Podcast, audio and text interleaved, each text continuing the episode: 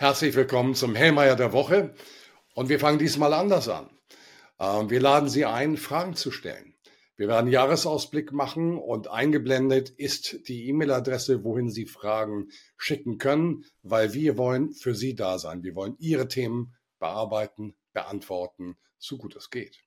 Und damit schauen wir zurück auf die letzte Woche. Die Geopolitik war weiter bestimmt. Es gibt hier keine Entspannungssignale aus dem Nahen Osten. Äh, der Konflikt setzt sich fort und beinhaltet immer weiter auch das Risiko einer Eskalation. In der Ukraine-Krise wird es immer ruhiger und es gibt immer mehr entscheidende US-Medienauftritte, die darauf hindeuten, dass man hier im Hintergrund in Richtung Diplomatie geht. Aber das sind hintergründige Geräusche zunächst einmal. Inwieweit man die dann äh, extrapolieren kann, sei zunächst dahingestellt. Aber es sind positive Vorzeichen. Was gab es in der letzten Woche? In der letzten Woche hat wir gesagt, na, die Vorzeichen sind nicht äh, perfekt und genau das ist auch eingetreten. Das Bemerkenswerteste für mich ist eigentlich, dass die Währung ohne Fehl und Tadel, was Gold und Silber sind, die kennen keine Arbeitslosenrate, keine Außenhandelsdefizite, keine Staatsdefizite, Währungen mit äh, eine Attraktivität, wie es keine hat. Deswegen haben sie auch über 5000 Jahre Geschichte. Diese beiden Währungen standen unter Druck. Gold verlor zweieinhalb Prozent, Silber fünf Prozent. Ups, obwohl es Nachrichten gab, dass Zentralbanken im dritten Quartal sehr viel Gold gekauft haben. Äh, um es auf den Punkt zu bringen, ist der zweithöchste Anstieg in einem dritten Quartal oder der zweit, das zweitgrößte Kaufvolumen in einem dritten Quartal seit Jahrzehnten. Nur im dritten Quartal 2022 war es noch höher. Also wir nehmen diese Geräusche zur Kenntnis. Damit schauen wir auf Konjunkturdaten aus Europa. Ähm, weitergehend bekommen wir rosa bis rote Zahlen. Also rosa nicht im Sinne von positiv verliebt und glücklich sein, sondern äh, von den Vorzeichen her. Einzelhandel war im Jahresvergleich für die Eurozone minus 2,9 Prozent. Ähm, Deutschlands Industrieproduktion schwächer als erwartet mit im Jahresvergleich minus 3,8 Prozent. Ähm, der Einkaufsmanager-Index für das Baugewerbe äh, stellte sich in Deutschland auf 38,3 Punkte. Damit sind wir auch dort ähm, Halter der roten Laterne. 50 Punkte sind neutral. Wir sind weit, weit davon entfernt und auch unter dem europäischen Durchschnitt. Dagegen dann positive Daten mal aus Großbritannien. Sie haben positiv überrascht beim Bruttoinlandsprodukt plus 0,6 Prozent im Jahresvergleich. Wenn wir dann nach Deutschland schauen, werden wir ganz neidisch. Und dasselbe gilt für die Industrieproduktion. Deutschland minus 3,86 Prozent im Jahresvergleich. Großbritannien plus 1,5 5 Prozent. Also es gab auch einige positive Nachrichten. Dann äh, aus China Deflation. Wir haben die Verbraucherpreise bei minus 0,2 Prozent im Jahresvergleich. Also Raum auch für zinspolitische Maßnahmen, wenn sie dann erforderlich werden. Und die Erzeugerpreise bei minus 2,6 Prozent. Nun ja, also wie gesagt, Deutschland, Verbraucherpreise zuletzt 3,8, Eurozone 2,9 Prozent. Aber Frau Lagarde hat natürlich was gesagt. Sie hat gesagt, ups, in den nächsten Monaten werden die Inflationsraten wahrscheinlich wieder ansteigen, nicht bei 2,9 Prozent bleiben, sondern ansteigen. Das hat aber mit Basiseffekten zu tun. Das heißt, äh, darüber wird man in der EZB auch ein Stück weit hinweg schauen. Aber es wird eher wieder Richtung dreieinhalb Prozent gehen, von 2,9 runter. Die äh, Kernraten liegen so im Bereich von 4,2 Prozent. Äh, und das ist das Worst-Case-Szenario für die nächsten Monate. Denke ich, dass wir auf dieses Niveau einmal kurzfristig hochlaufen. In der Tendenz perspektivisch bleibt Abwärtsdruck da, aber aus, von Basiseffekten her baut sich zunächst kurzfristig Aufwärtsdruck auf. Dann schauen wir in Richtung USA. Dort bekamen wir das Verbrauchervertrauen am Freitag äh, mit einem unerwarteten Einbruch von 63,8 auf 60,4 Punkte. Das ist schwach. Aber wir, ich will es an dieser Stelle nicht überbewerten. Wir haben zuletzt den Einzelhandel recht resilient gesehen. Ähm, was gibt's noch? Wir haben das Strompreisgesetz in Deutschland bekommen. Gut. Man folgt uns endlich hier bei FTD, beim Herrmeier der Woche seitens der Politik. Wir haben gesagt, ohne Energie geht nichts. Und es ist ein Ansatz, es ist ein ansehnlicher Wurf, muss man wirklich sagen. Es ist kein großer Wurf, aber ein ansehnlicher Wurf. Warum ist es kein großer Wurf? Für Investitionstätigkeit brauchen wir Zeiträume von zehn Jahren, die wir in der Betrachtung haben. Und hier schaffen wir eine Lösung für fünf Jahre. Also es ist ja ein ansehnlicher Wurf, aber er trifft nicht den Kern. Das heißt, sowohl das Wachstumschancengesetz als auch das Strompreisgesetz gehen in die richtige Richtung. Sie verbessern auch die Terms of Trade, die Bedingungen hier in Deutschland, aber nicht im erforderlichen Maße, wie ich es mir gewünscht hätte. Weil äh, die Fehler sind durch die Politik gemacht worden, dass wir in diese Lage kommen und sie müssen auch von der Politik äh, am Ende auch wieder neutralisiert werden. Das können nicht Unternehmen leisten. Die Unternehmen, wenn wir die Rahmenbedingungen nicht schaffen, werden sich von uns abwenden. Die, die es können. Manche können es nicht. Eine Bäckerei kann es nicht. Ein Unternehmen, das nur von der deutschen Wirtschaft abhängig ist äh, und auch dort seinen Absatz hat, wird es nicht können. Lange Rede, kurzer Sinn.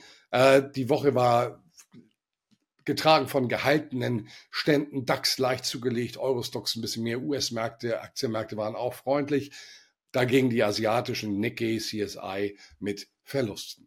Schauen wir auf die Woche. Wie geht es am Dienstag weiter mit Daten? Wir bekommen das Bruttoinlandsprodukt der Eurozone erwartet im Quartalsvergleich minus 0,1 Prozent, im Jahresvergleich noch ein schwaches Plus von plus 0,1 Prozent. Wir bekommen die Gesamtbeschäftigung der Eurozone, da standen wir zuletzt im zweiten Quartal beim historischen Rekord von mehr als 166,7 Millionen Beschäftigten. Das ist positiv, aber es ist ein nachlaufender Indikator und wir sehen zuletzt, die Arbeitsmärkte fangen an, Fissuren zu zeigen. Also da gibt es keine Prognose.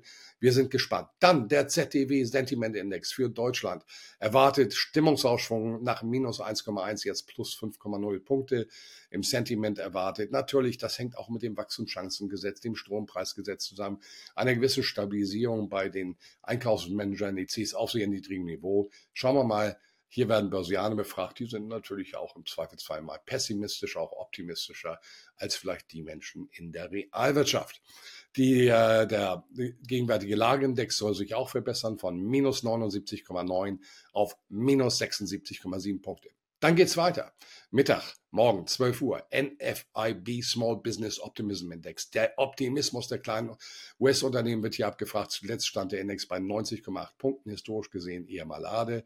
Keine Prognose verfügbar. Dann Verbraucherpreise USA. Hier erwartet im Monatsvergleich für Oktober plus 0,1 Prozent, nach zuvor, äh, zuvor plus 0,4 Prozent. Im Jahresvergleich haben wir keine äh, Konsensusprognose, zuletzt 3,7 Prozent. Sollte sich in dem Dunstfeld weiter abspielen. Die Kernrate zuletzt 4,1 Prozent, erwartet bei 4,1 Prozent im Monatsvergleich einen Anstieg von 0,3 Prozent unterstellt. Heißt, für mich jetzt mal von der Inflationsseite kommt hier per äh, Berichtsmonat Oktober aus den USA äh, kein nachhaltiger Gegenwind. Dann geht's am Mittwoch weiter mit Japan, mit dem BIP. Da hatten wir im zweiten Quartal richtig starkes Wachstum im Quartalsvergleich von 1,2 Prozent. Darauf gibt's jetzt eine Reaktion. Minus 0,1 die Erwartung annualisiert, minus 0,6 heißt also jetzt eher eine minus 0,14, minus 0,15 im Quartalsvergleich. Nehmen wir einfach so zur Kenntnis. Fakt ist, Japan wird mit circa zwei Prozent wachsen in diesem Jahr und hebt sich damit positiv ab von Europa, von Deutschland. Warum? Weil sie Energie weiter auch aus Russland bekommen über Sachalin und das mit Discounts. Das ist ein entscheidender Vorteil.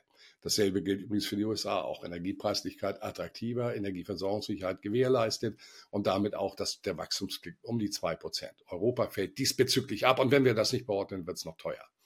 Dann geht es weiter mit der Industrieproduktion in China. Für den Berichtsmonat Oktober erwartet mit äh, 4,3 Prozent plus nach 4,5 Prozent Einzelhandelsumsätze in China. Erwartet bei Oktober im Jahresvergleich 7,0 Prozent plus nach zuletzt 5,5 Prozent. Also das sieht recht stabil aus. Zuletzt hat der IWF seine Wachstumsprognose für China von 5,0 auf 5,4 Prozent für das laufende Jahr und von 4,2 auf 4,6 Prozent im kommenden Jahr angepasst. Passt in das Bild. Manche sagen ja, das ist zu wenig. Ich kann nur sagen, sie sind damit in der Spitzengruppe der Weltwirtschaft anders als wir in Europa. Wir sollten vielleicht mit uns kritischer umgehen. Die Arbeitslosenrate folgt anschließend, keine Prognose, zuletzt 5 Prozent. Dann geht's weiter mit dem Großhandelspreisindex für Deutschland. Keine Prognose für den Berichtsmonat äh, Oktober vorhanden, zuletzt minus 4,1 Prozent. Von der Seite also entspannendes Signal. Dann geht's in Richtung Großbritannien. Verbraucherpreise äh, um 8 Uhr erwartet ein deutlicher Rückgang von 6,7 Prozent im Jahresvergleich auf 4,8 Prozent, die Kernrate von 6,1 auf 5,8 Prozent. Also Entspannung, aber im europäischen Kontext sind sie damit immer noch ganz weit am Ende, haben die geringste Preisstabilität äh, im Vergleich zu Deutschland, zur Eurozone. Ähm, dann schauen wir in Richtung Europa, Eurozone. Wir bekommen die Handelsbilanz, keine Prognose für den Berichtsmonat September verfügbar, zuletzt plus 11,9 Milliarden. Dann geht es in Richtung Industrieproduktion. Ups, und da wird es schmerzhaft. Äh, wir hatten eben die Zahlen für ähm, September von Großbritannien plus 1,5 Prozent. Hier wird erwartet minus 6,3 Prozent im Jahresvergleich nach minus 5,1.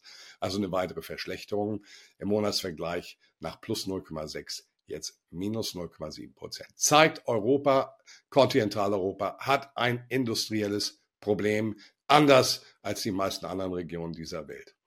Dann der Hypothekenmarktindex lässt 165,9 Punkte, leichter Anstieg in der Vorwoche gesehen, aber es bleibt ein prekäres Niveau. Wir sind auf den niedrigsten Niveaus seit 1995 und zeigt, es gibt eben Sektoren auch in der US-Wirtschaft, die in der Rezession stecken. Dann weiter zu den Erzeugerpreisen aus den USA. Zuletzt plus 2,2 Prozent im Jahresvergleich. Da fallen Basiseffekte anders aus, weil andere Energiesituationen im letzten Jahr keine Prognose verfügbar. Das kann auch mal Richtung drei Prozent gehen, schließe ich hier nicht aus. Ich glaube nicht, dass es eine große Wirkung an den Märkten erzielen wird. Dann die Einzelhandelsumsätze USA. Das ist ein sensibles Datum. Am Mittwoch äh, mit einem äh, Rückgang von minus 0,1 Prozent nach dem starken Vormonat plus 0,7 erwartet. Zuletzt im Jahr vielleicht plus 3,75 Prozent. Keine Jahresprognose hier verfügbar, aber da zeigt sich auch der Unterschied zur Eurozone. Da waren wir zuletzt bei minus 2,9 Prozent im Jahresvergleich. Dann äh, aus Russland die erste Schätzung für das BIP drittes Quartal. Im zweiten Quartal hatten wir ein Wachstum im Jahresvergleich von 4,9 Prozent. Jetzt erwartet 4,8 Prozent. Russland hebt sich enorm positiv ab in der Weltwirtschaft derzeit, was das aktuelle Momentum anbetrifft. Äh, Donnerstag geht's weiter mit Importpreisen aus den USA. Zuletzt minus 1,8 Prozent, keine Prognose im Jahresvergleich verfügbar. Schauen wir mal dann der Philadelphia Fed Business Index. Zuletzt minus 9 Punkte, jetzt bei minus 11 erwartet. Haken dran, das ist keine große Veränderung, aber ist eben nicht positiv. Dann die Industrieproduktion USA nach plus 0,3 Prozent im Monatsvergleich per September, jetzt per Oktober erwartet minus 0,4 Prozent.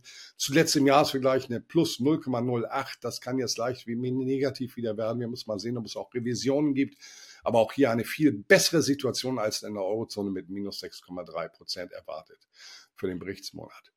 Der NAB Housing Market Index ähm, und äh, der wird weiter gesehen bei 40 Punkten wie zuletzt. Da hatten wir in den letzten Monaten einen Einbruch gesehen. Passt einfach dazu, dass das hohe Zinsniveau am US-Hypothekenmarkt ein Belastungsfaktor ist. Freitag. Äh, wir bekommen die, äh, die ähm, Verbraucherpreise der Eurozone Finale Berechnung erwartet 2,9 Prozent, Bestätigung des vorläufigen Wertes. Die Kernrate ebenso bestätigt, soll bestätigt werden bei, bei 4,2 Prozent. Dann Neubaubeginn in den USA erwartet annualisiert aufs Jahr hochgerechnet 1,345 Millionen nach 1,358 Millionen. Das ist so shallow water, wie der Engländer zu sagen pflegt, so ein akzeptables Niveau, aber nichts Besonderes und die Baugenehmigungen sollen von 1,471 annualisiert aufs Jahr hochgerechnet auf 1,45 Millionen fallen. Das sollte keine große Marktwirkung haben. Fassen wir das Ganze zusammen. Auch diese Woche ist ähnlich wie letzte Woche eine, wo ich nicht erkennen kann, dass wir jetzt die großen Marker bekommen, dass die Märkte nach oben, nach unten gehen, eher eine Seitwärtsbewegung. Widerstandsfähigkeit der Märkte auf dem aktuellen Niveau ist etwas. Und wir müssen der Geopolitik weiter den Puls führen. Wenn wir dort Entspannung bekommen, dann werden wir sehr schnell sehr positive Marktentwicklungen und auch realwirtschaftliche Entwicklungen bekommen. Aber die Märkte nehmen das natürlich immer ein Stück voraus. Mit dieser Hoffnung möchte ich diese, den Hellmeier der Woche beschließen. Ich wünsche Ihnen eine erfolgreichere Woche. Ich wünsche der Menschheit Friedfertigkeit. Und ich freue mich auf Ihre Fragen für den Jahresausblick. Denken Sie dran, machen Sie mit. Nur wer mitmacht, kann auch gewinnen. In dem Sinne, viel Spaß, viel Erfolg.